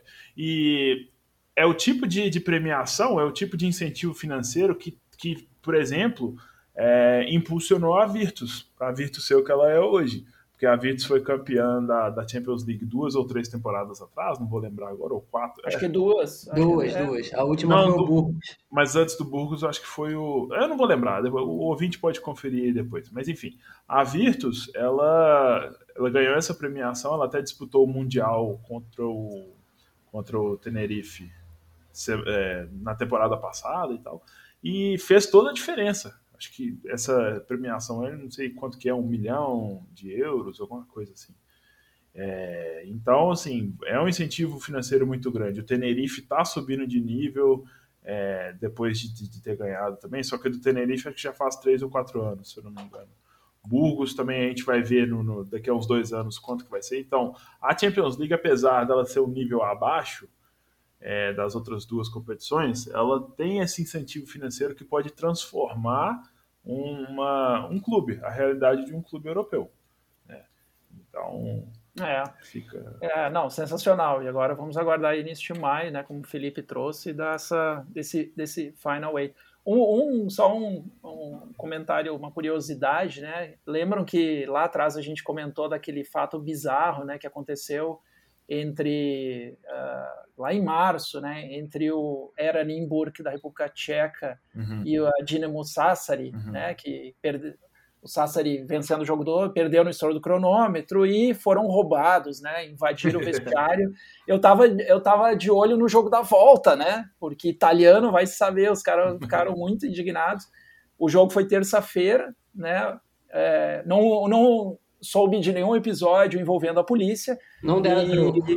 Não, aparentemente não. E tomaram uma cacetada, né? O Sassari ainda perdeu de 91 a 73. Jesus. E, então, é, eu acho que eles tiveram que uh, ficar só com a parte do boletim de ocorrência mesmo. é Mas era aí, pessoal. É, por curiosidade, eu pesquisei aqui rapidinho, eu achei o artigo de 2018 que fala aqui que a premiação para o campeão da Eurocup era de 450 mil euros e a premiação para o campeão da Champions League naquela época era de 1 milhão de euros. Rapaz! É, Rapaz, cacetada! Dinheiro. É. Então, Não, vale, a, vale a pena já. Ah, é por isso que o Galatasaray isso no, na temporada passada é, abriu, abriu mão da vaga na Eurocup e foi disputar a, Champions League para ser eliminado Tomou na temporada regular. Cara, pelo amor de Deus. Se, se é para fazer, faz direito, né? É, Quer dinheiro, mas, né? Mas enfim, vamos, o papo tá bom, mas agora a gente tem que falar da Euroliga, porque né, nosso, já, nosso tempo já está adiantado. Opa! Então nós vamos passar agora para o assunto principal do nosso episódio, que é a Euroliga. Essa semana nós tivemos a última temporada, a última rodada da temporada regular, 34 rodada. E cada um de nós agora vai falar sobre um jogo que a gente achou que foi o mais legal da rodada. É... Vinícius, conta pra gente qual jogo dessa rodada, dessa 34 que você achou que foi um dos destaques. Certo, então um jogo que eu achei interessante pelo fato do, da disputa pela classificação foi o jogo entre o Zenit e o Maccabi né, o Zenit conseguiu sair vencedor em casa por 86 a 69 e o Maccabi já já estava eliminado, mas no começo do jogo ali parecia que eles iam dar um, um trabalhinho para o Zenit, mas o armador do, do Zenit, Alston Hollins, ele fez 15 pontos, né, distribuiu bastante assistências também, ele fez um ótimo jogo, que foi o que ajudou o Zenit na, na, na no segundo tempo. Né? Quando eles voltaram do vestiário, o Zenit voltou com outra cabeça. Acho que deve ter levado um, um xingo bom no, no, no, vestiário, falando: ó, se a gente perder aqui já era, galera, então vamos.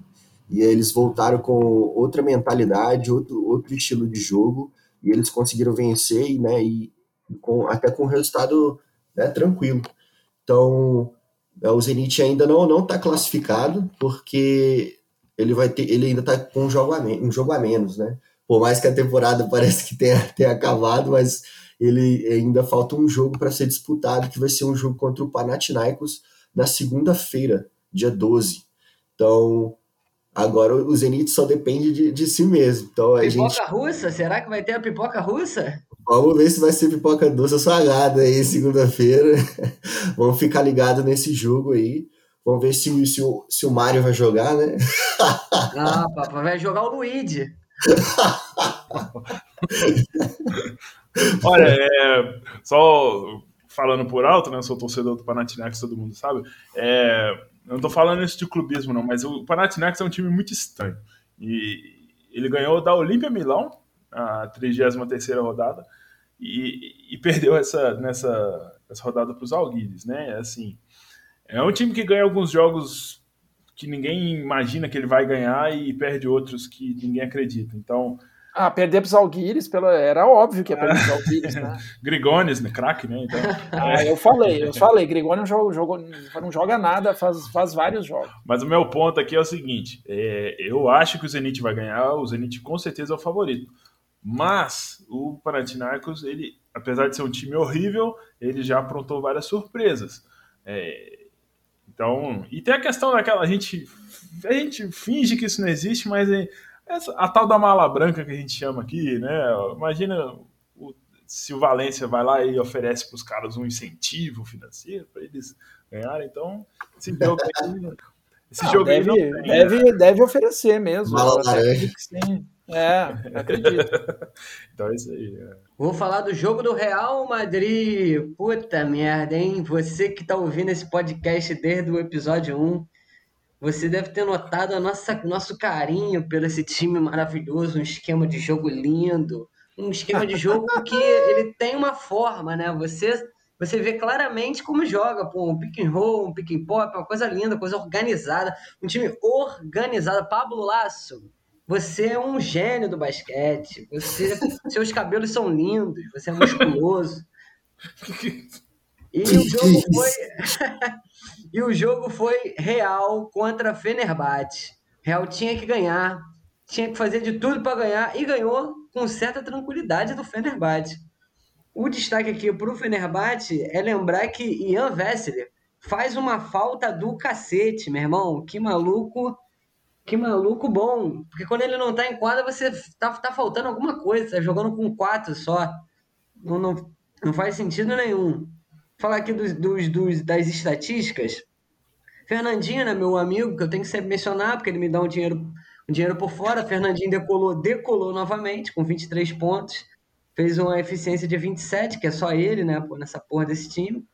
E Gordurinha, meu amigo Gordurinha Gordurite, fez só 7, estava mais, mais, mais ou menos. Teve nosso Lorenzo Brau também com 16. Isso foram os destaques do Fener. No Real, aí, meu filho, Real tem, tem muita coisa envolvida. Teve boato de NBA, os caras venderam o maluco minutos antes do jogo, coisa linda. Esse maluco eu estou dizendo é Gabriel Deck, nosso querido argentino, jogava no São Lourenço, está algumas umas quatro temporadas ou cinco no Real.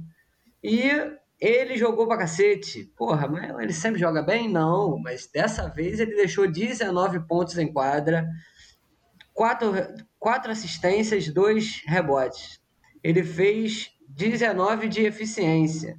Jogou pra caralho. Logo assim que acabou a partida, veio a notícia que ele estava vendido para o OKC, o nosso poderoso Ace Seattle. Puta merda, o que, que a gente tá falando aqui? e aí também teve os, os, os, destaques também aqui, ó. O Fabian. Eu não sei falar esse nome francês dele aqui. Coser. Coser. Coser, isso. Fabian Coser 20 pontos, também um gatilhaço da bola de três, meteu cinco bolas de três, filho da puta. É, desculpa pelo palavrão, quatro assistências também. Fez um bom jogo. Eu não gosto desse cara porque ele parece que ele joga quando ele quer. Ele joga com uma meinha na canela, que nem um, um estudante do segundo ano. Ele só joga quando ele quer. Tem vezes que ele faz porra nenhuma, tem vezes que ele faz é, assim, ó, 20 pontos. Eu não gosto do cabelo dele. É, o cabelinho louro, aloirado. Mas você é louro também, né? É, outro destaque. Grisalho, grisalho. Grisalho. Coisa de Ex-loiro. Ex-loiro. Ex-loiro. Já foi loiro, agora tá. Passou do tempo. Branco. o nosso. O meu amigo, né? Meu amigo íntimo também, que me dá um dinheiro por fora por, por eu falar bem dele, que é o Nico. Nico Laprovítola. Fez 18 pontos, 4 rebotes e 10 assistências, duplo-duplo maravilhoso com 29 de eficiência. Já temos boatos aí também. Fala aí dos boatos. Quem sabe dos boatos do Nico? Eu vi alguém postando no Twitter lá que ele tava. Vai voltar pro Mengão? Que porra, nem fala que eu choro. não vamos falar de emoção, não. Tava com boato que ele ia pro Panathinaikos, né? Olha, o que eu vi, eu, eu tava ouvindo um podcast é, que eles falaram que o Real Madrid, aliás, notícia falando aqui do, de última hora pra gente, né? Você já deve ter visto isso aí, ouvinte. Mas o, acabou de sair aqui no sábado de manhã que Real Madrid é, acertou já a contratação do, do Pierre Henry para a temporada que vem. Eu, ok, ok, ok. Informação e, quentíssima.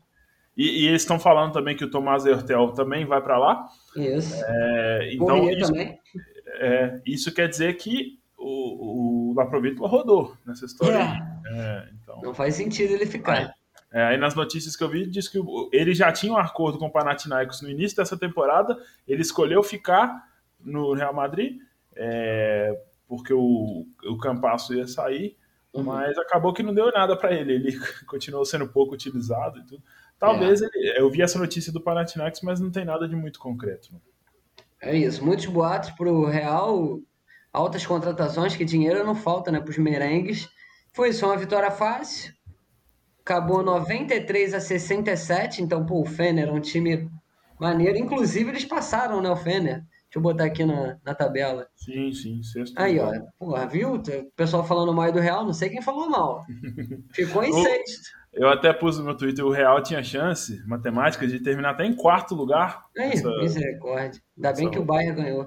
Mas é isso, esse foi o meu destaque aí, parte aí, Rafael. Qual foi o jogo que você curtiu dessa última rodada derradeira? Ah, o jogo que eu queria comentar, que eu que eu acompanhei, não vou dizer que eu curti muito, não. Foi entre Valência e Basconia, lá em Valência, né? Era um jogo decisivo para as duas equipes. Uh, para quem ganhasse, continuava uh, com chances de classificação. Ainda, de novo, depende aí da partida. Dependia da partida da sexta-feira do Zenit uh, contra o Maccabi e depois da partida na segunda-feira contra o Panathinaikos mas o, o, jogo era um, um, jogo decisivo, obviamente quem perdesse já estaria fora.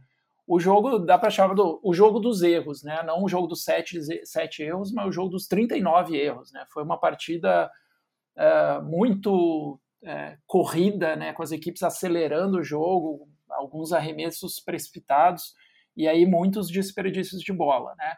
O, o Pierre Henry do Basconia, que era dúvida para a partida, que tinha se machucado no Campeonato Espanhol, uh, veio do banco, né, e foi acabou sendo o principal jogador do Basconia.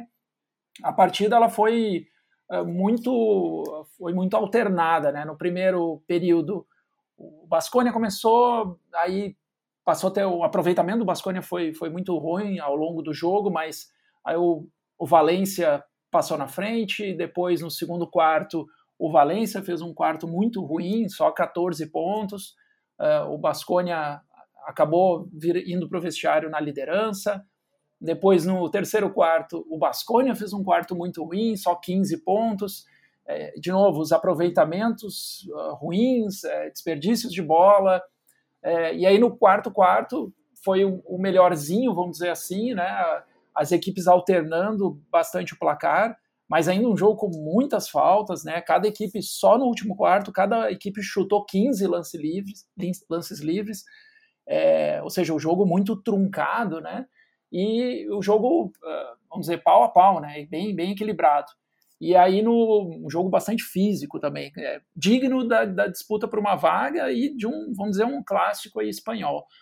É, e até que no, no, no minuto final a equipe no finalzinho da partida, a equipe do Valência consegue abrir uh, seis pontos de vantagem uh, e administrar esse, esse, final de jogo aí com, com é, faltas e lances livres e tal.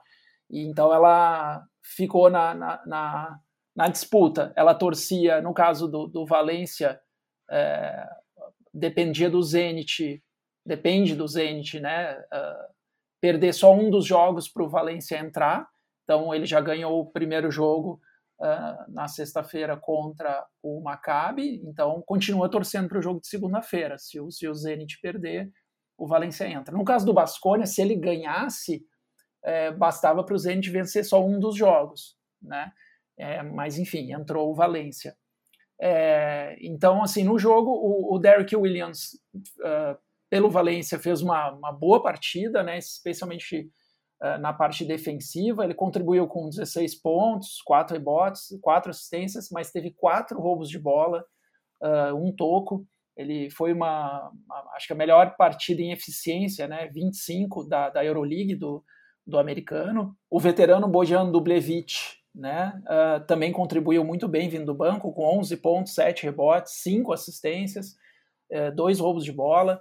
É, e no lado do Basconia, o, o, Henry, que eu comentei vindo do banco, é, dava uma energia completamente diferente ao time do Basconia, com 19 pontos, 7 assistências, 3 roubos de bola. O Diedraitis uh, também estava bem, com 17 pontos mas é, de novo foi um, um, jogo que os aproveitamentos de quadra foram, foram decisivos, né? Uh, o Valência, apesar dos 22 uh, desperdícios de bola, acabou com quase 63% do aproveitamento de dois pontos, né? Enquanto o Basconia com uh, apenas 45% e seus 17 turnovers também. Então foi uma partida disputada, né? É, mas não foi bonita tecnicamente, mas que deu essa chance aí para o Valência ainda conseguir a sua, a sua vaga. E só lembrando que eu comentei, uh, caso o Valência se classifique para os playoffs, né, se o Zenit perder para o Panathinaikos, apenas o campeão da Eurocup tem vaga na próxima Euroliga. Se o, o, o, Zenit vencer e o Valência cair fora, o campeão e o vice da Eurocup tem vaga na próxima Euroliga. Então, todo mundo de olho nesse jogo de segunda-feira, quem diria, né? Todos os olhos voltados para o Panathinaikos, irmão. Olha só. Pro Panathinaikos. Gigantesco time do Luiz. Todos os olhos voltados para o Panathinaikos. O Mário Verde. é isso aí.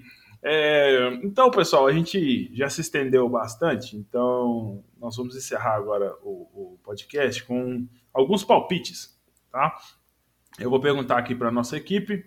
É, rapidamente, eles vão falar o palpite deles. Se quiserem dar uma explicação breve, podem dar. Mas nós vamos rapidinho aqui dar alguns palpites sobre essas séries de quartas de final que estão por vir. Primeira pergunta que eu tenho para fazer para vocês. Bem objetivo, hein, gente? É... Quem passa, quem fica com a oitava vaga? Primeira pergunta. Quem fica com a oitava vaga? Zenit ou Valência? Zenit. Zenit. Zenit. Próximo. Ué, Rafael, você falou Zenit também? Nem ouvi. Falei, tá aqui. Papum, Zenit. Ninguém acredita no Panathinaikos. Ah, então tá bom. Se, se o Panathinaikos ganhar, eu vou zoar vocês. Tá? Qual a tua opinião? A tua opinião, Thierry? Fala aí. O Zenit. Ah. então vamos lá. E aí, Zenit passando. Temos a quarta de, a duelo nas quartas de final. Barcelona contra Aliás, não, no, o Zenit vai ficar em oitavo mesmo se ele ganhar? A gente, vai, a gente tem vai, Ah, vai, okay. vai. Obrigado, obrigado. Então, Barcelona contra Zenit. Barcelona. Moleza, né? Barça. Barça, com certeza. Ah, tá bom. Ok, aí a gente passa para outra série de quartas de final. Nós temos o vice-líder CSKA que vai enfrentar. Quem que tá em sétimo mesmo? Fenerbahçe. O sétimo colocado, Fenerbahçe. Palpite de vocês? Ah, isso é mais complicado. difícil. É, é. O Vesely vai jogar? Nossa, na hora. É, é aí, Felipe, tamo junto, tamo Caralho. junto. É, é isso aí mesmo, é. Pode, pode ir respondendo, discussão, debate, pode Se falar. Se o Vesely jogar, o Fener ganha. Se o Vesely não jogar, o CSK ganha. Na lata, assim mesmo? É, previsão, vim do futuro. Concordo. É, o Wesley faz muita diferença. O Felipe até falou na, na parte dele, é a diferença que, que é perceptível do, quando o Wesley não tá, porque ele faz um trabalho muito bom também sem a bola, que é que, que às vezes a gente nem percebe, sabe? A movimentação dele é muito boa, ele sempre tá no, no local bom para pegar rebote, para dar toco, então ele faz muita diferença. Então eu também acho, se ele jogar, tem grande chance sim, senão a gente é, vai ver o, o, jogo... o Anão Ruivo jogando. Não, e o, e o Vesely é, uma, é a, é, duplinha aquela com o nosso querido Nandinho Decolou, né, em pick and roll, etc. O, sem ele, o jogo fica é, bastante carregado no, no, no Decolou, né, então uh, eu acho que faz, faz muita falta, né. O CSK também vai estar desfalcado, né? Do, não sei se até a época dos playoffs, esse é do Daniel Hackett. Também. É, ele se machucou essa semana. Informação que ele se machucou. É, já estava. Não, já, já tinha perdido o Milutin 9 há um tempo atrás, já, já vinha jogando dessa forma e agora, recentemente, sem o Mike James, que é uma, é uma baita diferença, mas é, ainda é uma equipe muito forte, né? Ainda tem o Clyburn, tem o Lundberg, que, que vem contribuindo muito bem. É, mas assim, eu, como, como, o pessoal falou, é um confronto equilibrado, assim, mas acredito que Vesely jogando da Fenerbahçe. Uhum, ok. A outra, essa agora eu quero ver. A outra quarta de final que a gente tem aqui, ó, Olímpia Milão contra Bayern de Munique, mando de quadra da Olímpia. Bayern. Olímpia. Para mim, Olímpia também. Ó, vou, vou cobrar, hein? Eu e vou você, de, Thierry? Eu vou de Bayern, viu? Ó, oh, dividiu. 2x2. Sabe, o, o Bayern, cara, eu gosto do time da Olímpia com certeza, mas o Bayern, depois do que ele fez ontem contra o Barcelona, Aí, meu amigo, que jogo físico, eu não tenho certeza. Eu, eu acho que a, a Olímpia é um time mais talentoso, é, tem Kevin Panther, tem ali o, o Delaney, o Zach Delay, etc. É, Delaney que voltou ontem, mas a fisicalidade do Bayern de Munique eu não, não sei. Se bem que a Olímpia também atropelou o Bayern. É, na... é eu ia comentar isso. A Olímpia atropelou o Bayern, o, o, o Efes, e o, e o Bayern quase perdeu para os Alguires, né? É. É, foi, foi daquela, aqueles lance livre no final. Então, assim, é, o Bayern, eu concordo, a Olímpia teve alguns jogos recentes que ela não, não jogou bem. Pô, assim, perdeu pro Panathinaikos, cara, assim, com todo exato. respeito pro meu time e tal, mas, pô, que time, que time horrível do Panathinaikos, como é que Mas perdeu os dois escorregaram, jogo, o Bayern e a Olímpia já escorregaram, é. então vai ser na criança. Mas eu acho, eu acho que na hora do vamos ver, tem ali um, um o, o, o Chacho, é, eu acho que tem, um, tem uma equipe mais experiente, né, Verdade. no Ettore Messina no banco, é, eu acho que, que essa parte da experiência vai, vai pesar vocês acreditam na, da Olímpia. Vocês acreditam naquele papo de que camisa pesa? Playoff? Eu acho que sim. Hein? Eu, ah, eu, eu, acho que. Eu acredito eu acho, eu acho que eu acho que sim, no, até mais pesa para o adversário. Uh, no sentido de que é, o time às vezes tá, consegue fazer um, um voltar no jogo, uh, se recuperar, às vezes não é uma equipe que está tão bem assim. Por exemplo, eu acho que Fs e Real Madrid não vai, na minha visão, já estou falando outra, mas eu acho que não vai ser tão lavada assim como muita gente está imaginando. Mas falando aqui, eu acho que, que pesa sim. É, que você falou, né, do, do, do, peso da camisa da Olímpia, né? É, porque se a gente for olhar, é, estamos falando, não estamos falando do Bayern de Munique como uma instituição esportiva. Sim, estamos sim. falando de equipes de basquete. Então, assim, que é algo novo, né? É, então, assim, se você for olhar só o departamento de basquete, a camisa da Olímpia é uma das mais pesadas da Europa. E eu, o Bayern de Munique é, é o caçula, acabou de conseguir sua primeira classificação. Né? Até que ponto isso vai fazer diferença, eu não sei, por isso que eu estou perguntando para vocês. Assim, na, na, minha opinião, a gente falou muito em outros episódios sobre como que a gente tinha a percepção do Bayern de algumas vezes eles necessitarem de jogadas individuais, sabe? Quando eles perderam lá o Vladimir Lucic no, no começo da temporada, às vezes rouba pro Balduin, às vezes pro Reynolds. Então a gente fala sobre como que às vezes esse individualismo é, ele necessita muito no Bayern, às vezes, né? Pois é, mas, mas, é... mas já a Olímpia, eu sinto quando eles, assim, jogam coletivamente bem, assim, não, é, é lindo de ver a Olímpia jogando coletivamente, sabe? Porque você vê, tem vários bons nomes em cada uma das posições. Então, quando eles encaixam bem, assim, eu acho um time sensacional. É, a única observação que eu vou fazer sobre isso é que não lembro em que ponto da temporada que a gente teve essa conversa, mas o Wade Baldwin ele cresceu de produção demais nesse segundo Sim. turno. E ontem, Sim. caramba, eu não sei se vocês viram pelo menos os, os, os, melhores momentos desse jogo contra o Barcelona. Ele deu pelo menos umas duas enterradas assim, é, na cabeça de dois ou três caras infiltrando sem medo. Então, assim, a individualidade do, do Bayer, ela tá no, no Baldwin hoje, né? O charuteiro. É. Sim. Então. É, e o cara tá pilhado, né? É, ele. se sentiu menosprezado pela dispensa Sim. do Olympiacos, né, e tal. É, enfim, essa série vai ser a mais legal, na minha opinião. Então, eu... É, como a gente está falando de séries de melhor de cinco partidas, é, que é o que a gente está opinando aqui, né? Uhum. É, por isso que eu acho que dá Olímpia Milano, mas concordo, eu acho que vai ser uma série bem equilibrada. Eu, um dos matchups dessa série, a gente vai até fazer isso, alguns textos específicos no nosso blog. Um dos matchups que eu acho que a Olímpia não tem muita resposta é para o Jalen Reynolds. É, gosto do Kyle Hines, ótimo defensor e, e tudo, mas ah, não sei se ele vai aguentar esse matchup contra o Reynolds durante 3 a 5 jogos, não, hein? Vamos ver. É, é uma boa. E uma a, boa para ficar de olho. E a outra série que a gente vai, que eu quero palpite de vocês é Fs, terceiro colocado, contra Real Madrid, que terminou em sexto. Fs. Fs. Fs. Shane Lark fica encapetado nos playoffs. É, tem um Misses também. É fácil assim, então essa, alguém... Não, eu não acho que vai ser 3x0, não. Não, é, eu falei que vai passar, não sei se vai ser 3x0. Eu, eu, eu acho que que pode suar mais até a camisa do que a gente imagina, mas, mas é, Anadolu é F. Mas a, a, saída do Gabriel Deck do Real Madrid, eu acho que eles vão ah, é sentir é bastante, viu? É verdade, verdade, verdade, verdade. Isso aí já, já vai pesar bastante. E o que, que Mas ele já não joga agora? Já, já saiu imediatamente. Ele vai pagar do bolso dele a, a multa rescisória de 2 milhões de euros. Mas ele já deu, li no jornal Marca, no jornal de Portugal também, que ele ele sai imediatamente, não, não fica o resto da competição não. Ah, então com qual é? O Felipe, o Vinícius lembrou bem, realmente é talvez um, um é um 3x1, 3x0. 3x1, 3x0, é isso aí. É, é, tem, que ver é. que, tem que ver também o que, que esse, esse maluco desse laço vai fazer com relação a, a a armação, né? Porque ele tem usado o. É, ele tem usado muito, muito pouco o Laprovito. nesse, jogo, é. nesse jogo de quinto usou bastante. É. Mas eu, eu, digo, nos jogos anteriores, que ele tava colocando o Alocen para. Ou a Balde também. É, cara, é, o Alocen foi titular em vários jogos.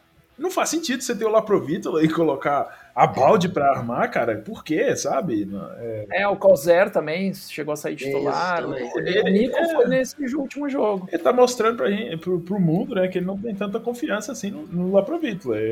Pô, e o Nico né? jogou pra caramba nesse jogo. Ele começou a milhão no jogo contra é. o Federer. Aquela energia argentina sensacional. É. Ele, ele, parecia que ele tava querendo mostrar, olha, eu, eu jogo bola assim. Pois é. Então é isso aí, ó. Hoje a gente vai encerrando por aqui. O papo, se a gente for deixando, a gente vai conversando muito, né? O assunto que a gente mais gosta. Mas hoje a gente vai encerrando por aqui. É, gostaríamos de agradecer você, amigo ouvinte, que ficou com a gente aqui até o final. É, esperamos você aqui no próximo episódio e, como a gente sempre fala, não deixe de acessar o nosso blog, euroliguebrasil.wordpress.com. Vamos soltar alguns textos dessa, nessa, nesses próximos dias, não sei quando exatamente, analisando cada uma das séries dessas quartas de final, com algumas opiniões. É... Esperamos que fique um material bem bacana para vocês. Despedidas, pessoal. Estou passando aqui para me despedir de vocês, galera. Obrigado por terem ouvido até aqui. Estamos quase chegando no nosso décimo episódio. e chegando também né, nessa fase sensacional da, da, da Eurocup, da Euroliga. Então, continuem com a gente, que a gente está muito animado com, com esse projeto. Né? Lembrando de novo para nos seguirem nas redes sociais, Euroleague Bra, em qualquer rede. Né? Converse com a gente lá, interaja. Se quiserem também entrar no nosso grupo do WhatsApp, é só pedir em qualquer é, privado de, de rede social que nós colocamos vocês lá. Então, é isso aí, pessoal. Até mais. Valeu, rapaziadinha.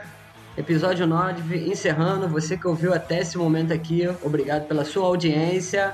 Foi um tempo longo, mas foi com conteúdo e pouca groselha. Falamos pouca merda nesse episódio. Além de eu falar bastante palavrão, mas isso é normal. E você me segue lá para ouvir essas e outras besteiras no Twitter. Ouvir não, né? Ler. Arroba Euroleague underline MLK. Euroleague moleque com K e é isso aí, até a próxima. Abraços. Valeu, pessoal. Obrigado pela audiência. É, como o Felipe comentou, hoje foi um pouquinho mais longo, mas foi com bastante conteúdo, a gente conseguiu abordar bastante coisa, bastante destaque para todas as competições europeias que estão rolando. E curtam lá a nossa página no, no Instagram, no Twitter, acompanhem o blog, divulguem. Vamos fazer esse basquete europeu crescer cada vez mais aqui no Brasil. Grande abraço. É isso aí, pessoal. Tenham todos uma ótima semana. É, Deus abençoe a todos vocês e até o sábado que vem. Tchau, tchau.